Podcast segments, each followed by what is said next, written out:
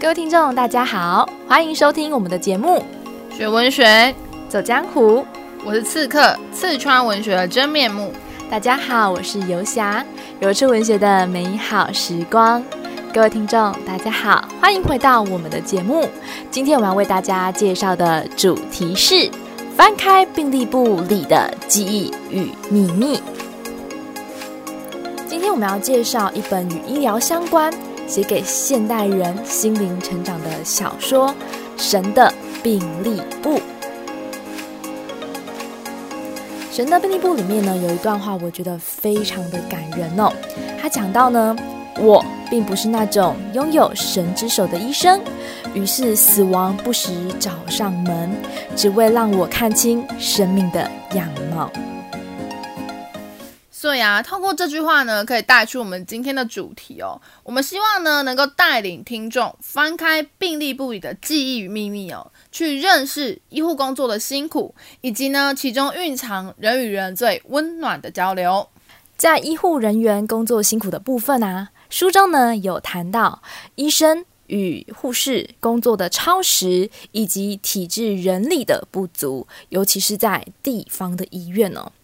那透过日本的地方医院，也可以呼应到台湾。其实呢，在偏乡地区的医疗资源相对也是十分不足的。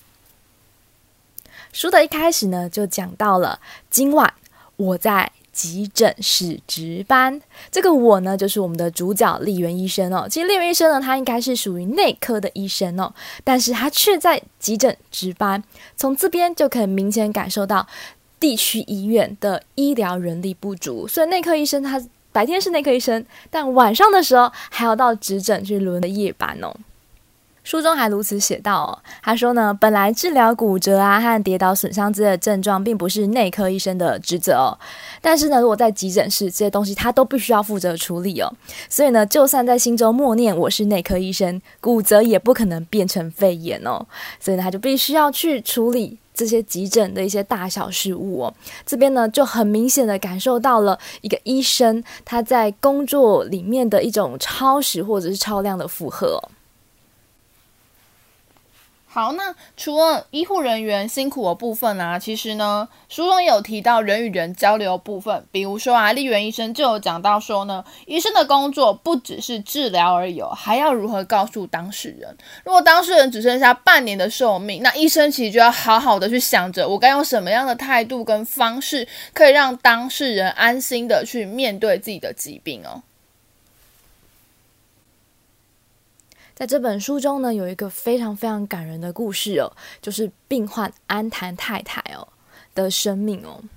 那安谈太太呢，在书中呢，她就只剩下半年的寿命，而且以现在的医疗技术是没有办法治疗她的。那很多医院就会把她推开嘛，就不想要收这样的病人。但是呢，丽媛医生就接受了她。那在这治疗的过程中，我们就会看到许多呃人与人的温暖的交流。比如说呢，安谈太太其实是一个独居老人，她没有任何的亲人，可是呢，医院就成了她另外一个家。然后呢，她的梦梦想呢，是希望可以在死之前呢，再看一次山。于是整个医院的人呢，就不断的张罗，然后把他推出去这个这个顶楼呢，去看一眼山哦。所以其实我觉得，在医疗工作的过程中，虽然表面上是在治疗疾病，其实也是在治疗病患的内心。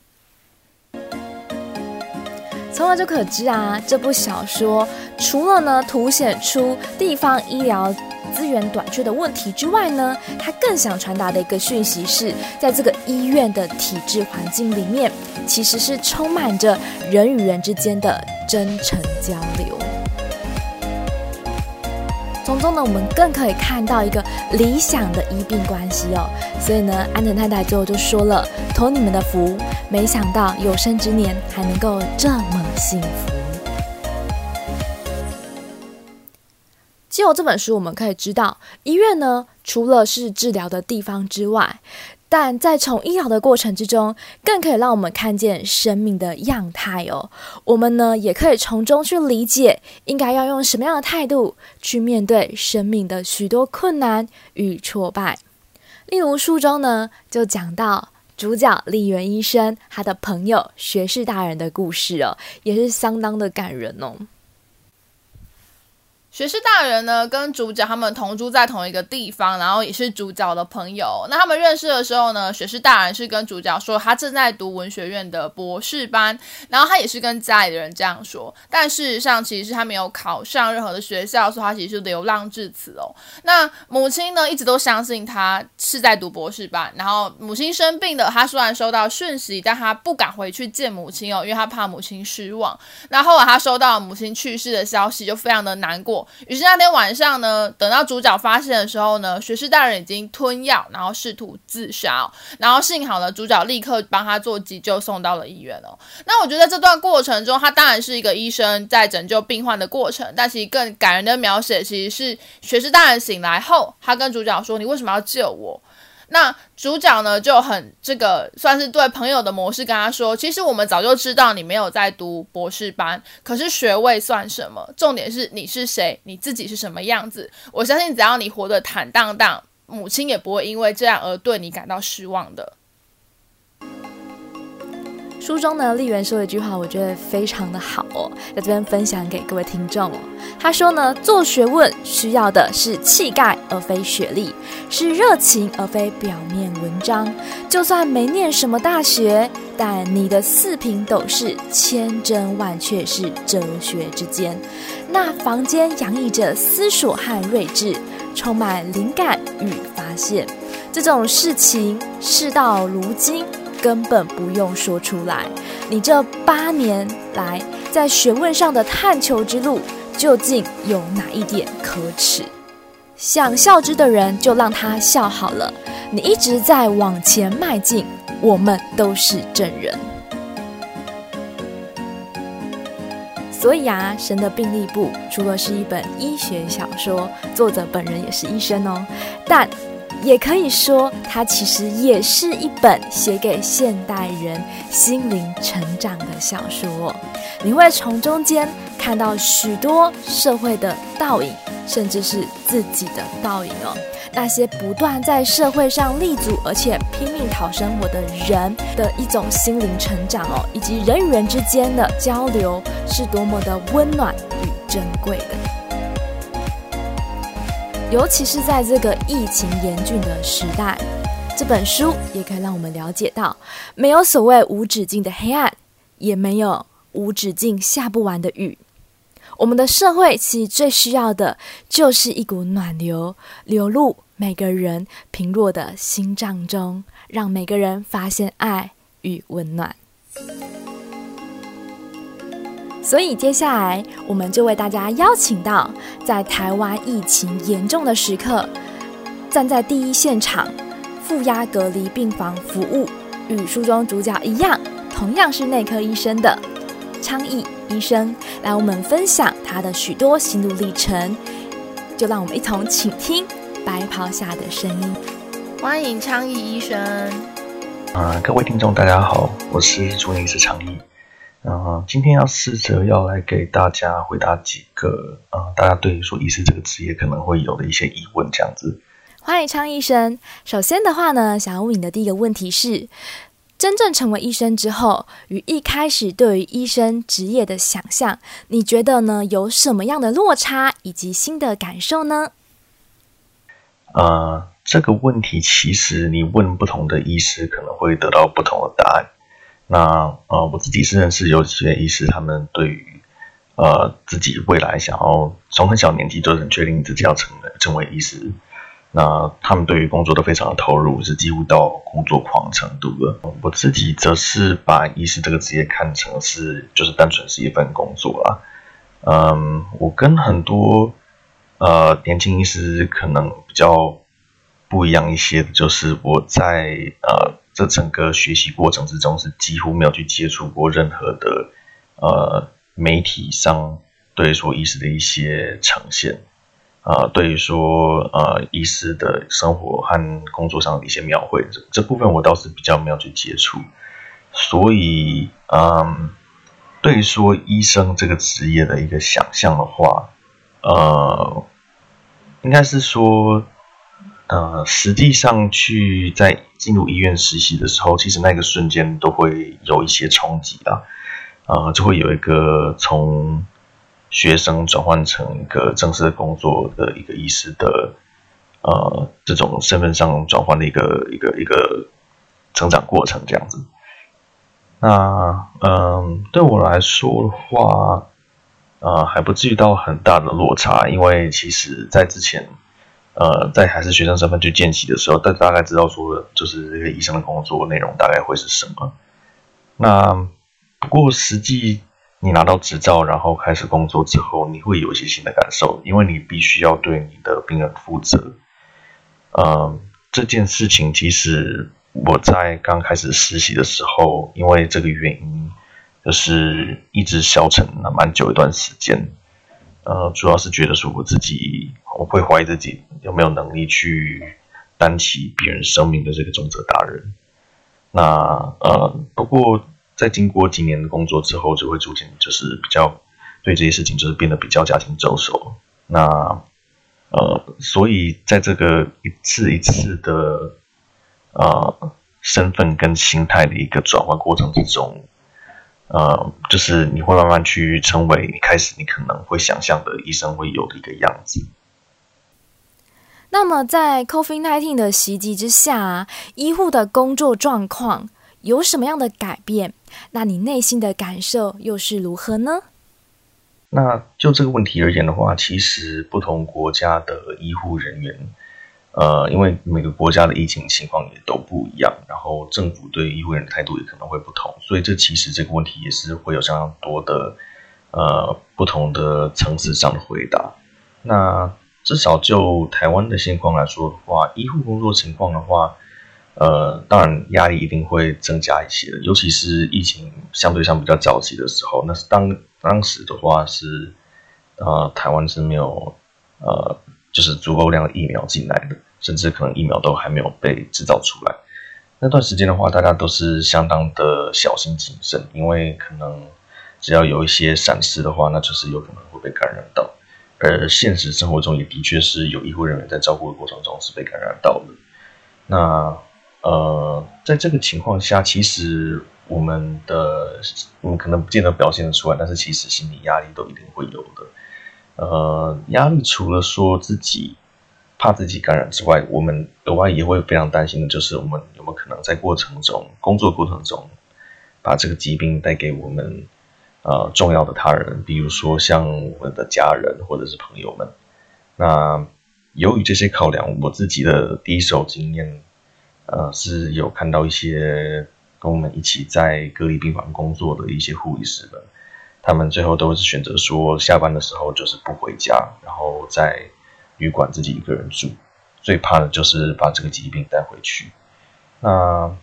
呃，当然工作状况的话，的确是会有一些改变。除了说政府给我们的一些呃，或是应该说预计会给我们的一些防疫的一些补助之外，呃，我们的一些呃，就是工作的环境跟条件都是有一些差别。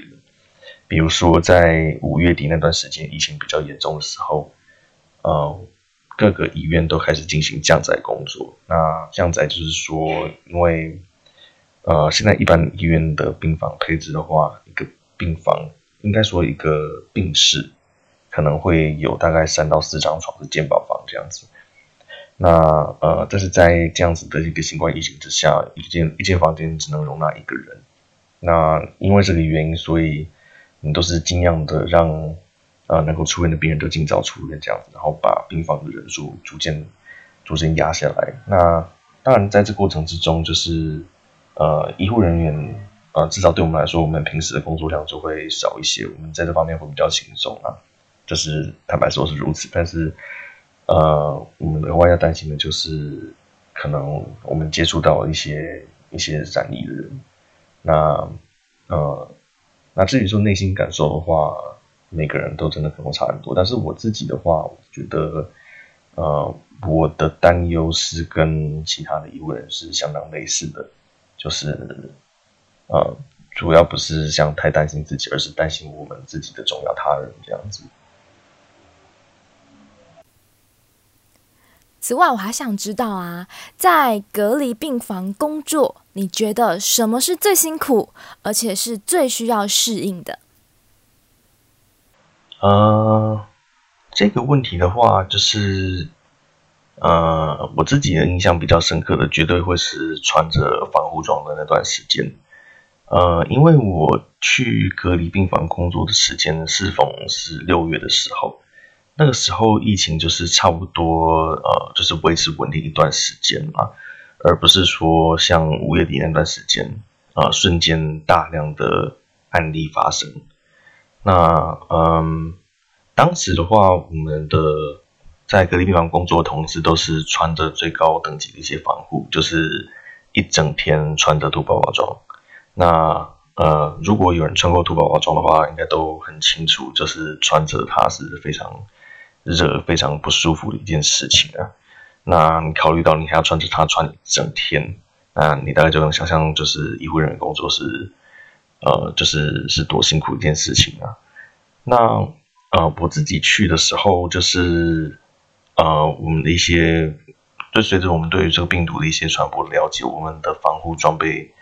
等级也是做一些调整。那我自己个人觉得最辛苦、最需要时间去适应的，就是呃，你进去隔离病房，你每一个动作、你每一个呃接触病人的一个可能的过程，它都是有一个标准的一个步骤，都是会有 SOP。那呃，那就是如果你对这整个手呃这整个步骤不熟练的话，你可能会开始担心说，哎，我是不是做错什么？那是不是就意外的让自己跟别人扑在风险之中？所以我去的头几天是压力比较大一点，就是相当谨慎的确定我的每个步骤是不是都正确的。那呃，我另外觉得一个非常辛苦的事情就是，我们除了说，因为我们的装备啊是除了说穿那个呃防护衣之外，还带着一个 N95 跟一般外科口罩。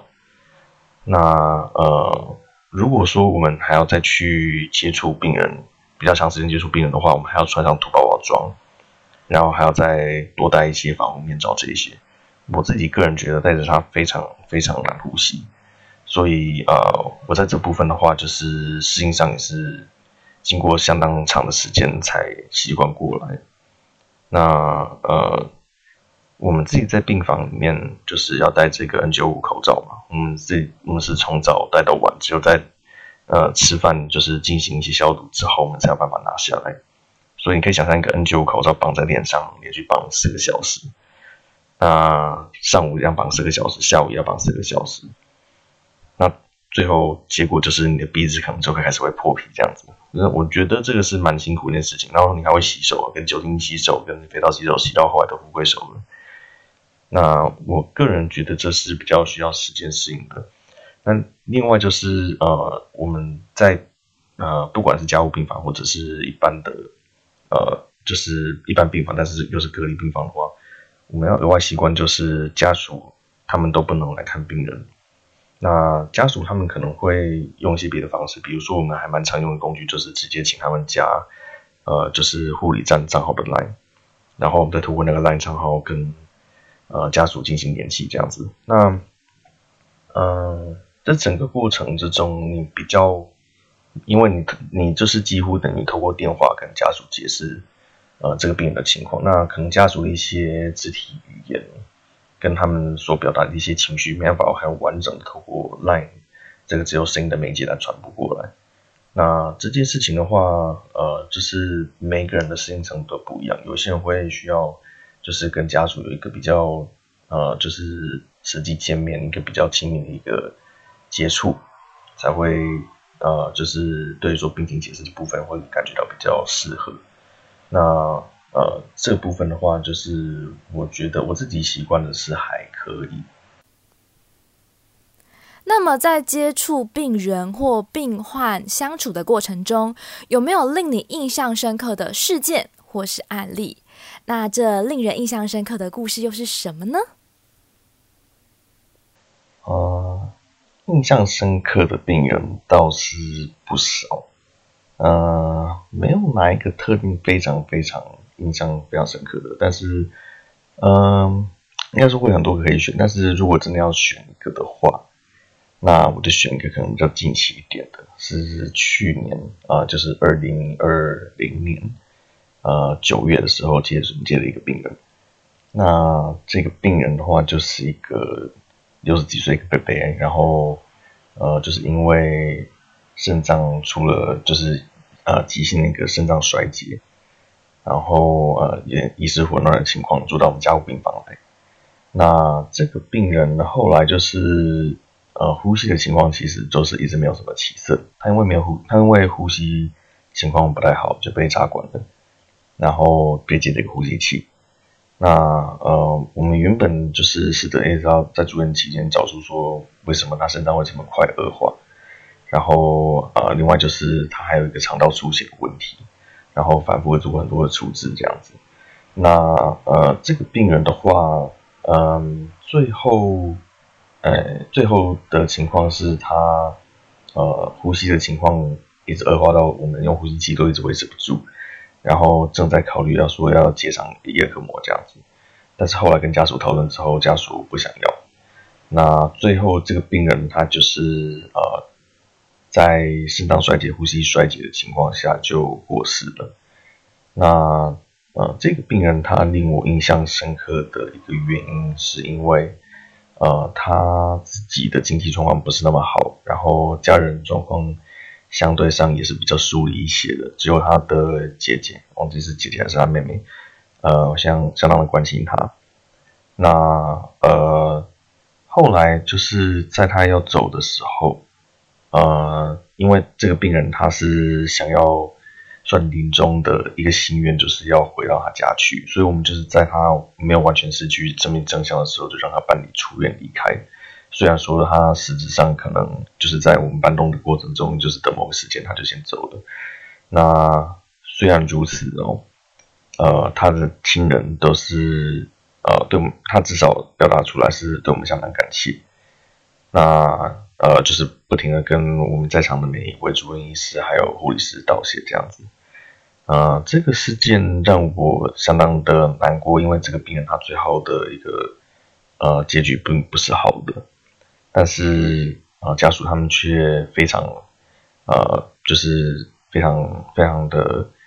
呃一直表达他们的一些感激的心情这样子。那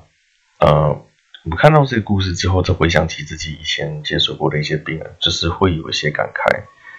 呃，主要是因为嗯。我们其实作为医疗人员，我们帮助病人其实没有大家想象的到那么大的程度。我们呃很大时候就是帮病人一把这样子，病人主要还是靠自己好过来的。那呃，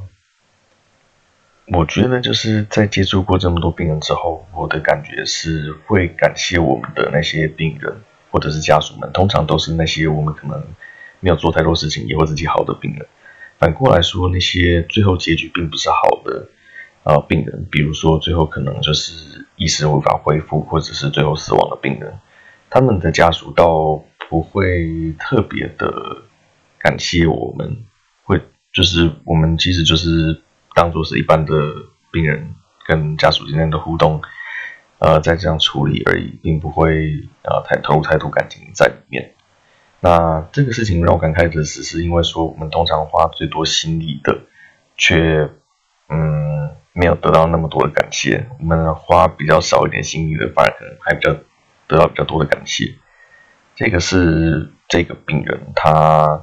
尤其带来给我的一个感觉。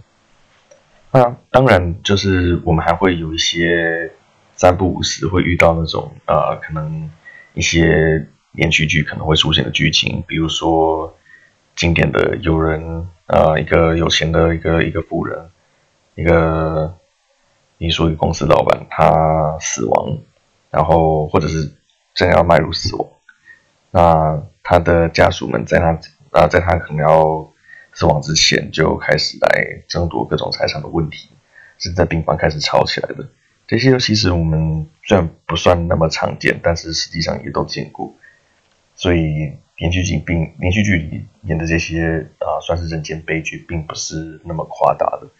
其实，在面对死亡的时候，啊，人可能还是会变得自私的。最后一个问题呀、就是呢，如果假设啊，这些听众他们想要读这些相关科系的话，你会提供怎样的意见？或者是呢，在抉择前，你会希望他们先思考什么样的问题呢？啊，这是一个非常啊非常严肃然后深远的一个问题。其实，呃，我自己在这一行的提供的想法是说，呃，我其实一直对说啊，可能国中生或高中生在选择他们的一个职业规划之前，我其实一直有一个想法是啊，应该要实际让这些学生。啊，知道一下就是自己选择的这个行业，它最后的最后变成日常生活可能会是什么样子。那因为呃，我们在从国小一直到高中，其实还蛮常会，比如说老师邀请家长们来学校讲一下他们的工作内容会是什么。但是啊、说实话，就是这些文字上的那些描述，或者图片上一些描述，可能不会完全能够传达他的实际的感觉。呃，举例来说，像就是我们如果说要去要去学校，我们去试着解释一下我们在做什么的话，我们可能不见得会讲到一些背后的一些比较辛苦的故事，比如说可能要呃牺牲自己的一些跟家人相处的时间，或者是牺牲自己休息的时间，呃，就是为病人付出这样子。那呃，那当然就是有一些人他们会非常的热血，会希望哎，就是。不管是受到谁的影响，或者是看到什么东西的影响，可能会想说啊，那我想要啊服务全人类，想要啊就读啊就是医学或者是相关的科系来实现这个梦想，这当然是非常好的，而且是非常值得支持跟鼓励的啊。但是现实其实也是非常残酷的，嗯、我们其实也是很常会有人。也不能到说非常常会有人，但是三不五时透露一些一些啊、一些负面情绪的，关于说可能我们实际上来做这份工作，才发现说可能这份工作比我们想的要困难，或者是很累这样子。那呃，我觉得就是在选择就是像医学这样子的一个科系的话，我觉得需要特别会需要注意是。啊、呃，台湾整个社会的话，其实对于医学这样子的呃科系是有一定程度的迷失或者是过度崇拜。我个人是感觉是，如果说你是你的目标是想要呃，就是有一份稳定的工作的话，那有一个就是你可以带着走的技能。那确保自己不会饿肚子，然后又有一定社会地位的话，那其实医学的话是一个还蛮平稳的一个一个行业。那当然，如果你是你的目标是想要赚很多钱的话，医学其实啊、至少在现行的就是大部分健保制度之下，这些这些事情其实并不是那么容易。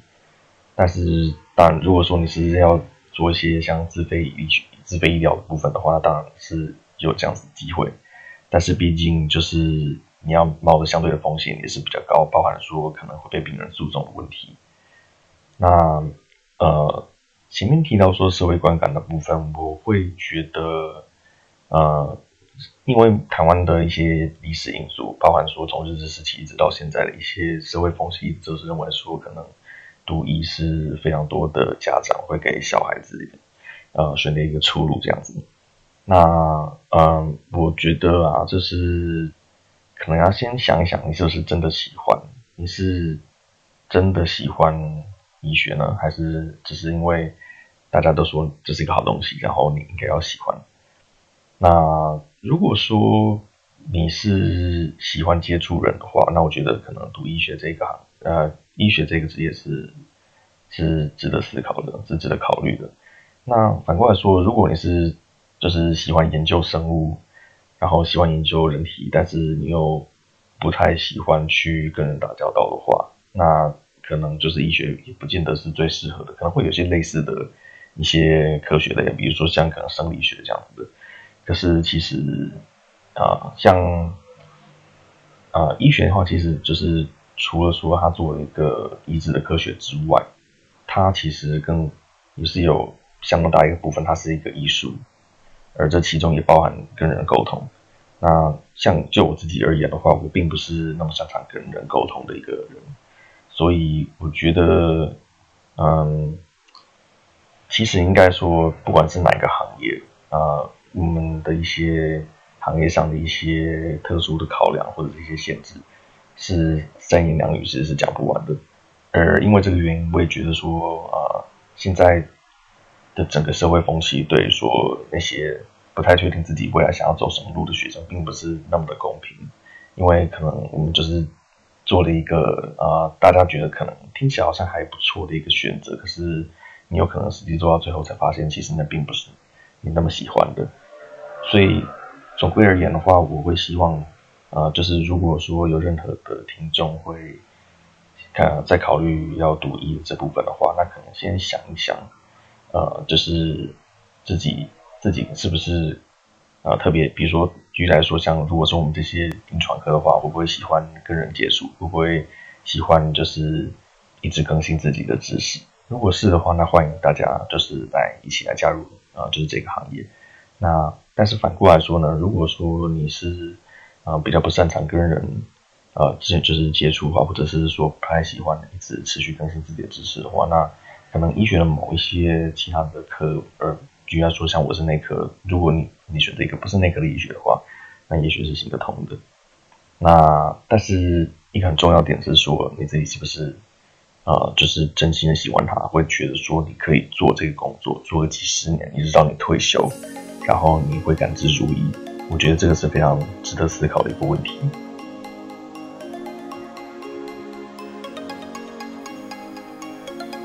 透过《神的病历簿》小说与昌毅医生分享的心路历程与感受，相信各位听众一定也可以从中去寻找到属于自己病历簿里的新感受。那我们今天的节目就到此为止。学文学，走江湖，我们下次见，拜拜。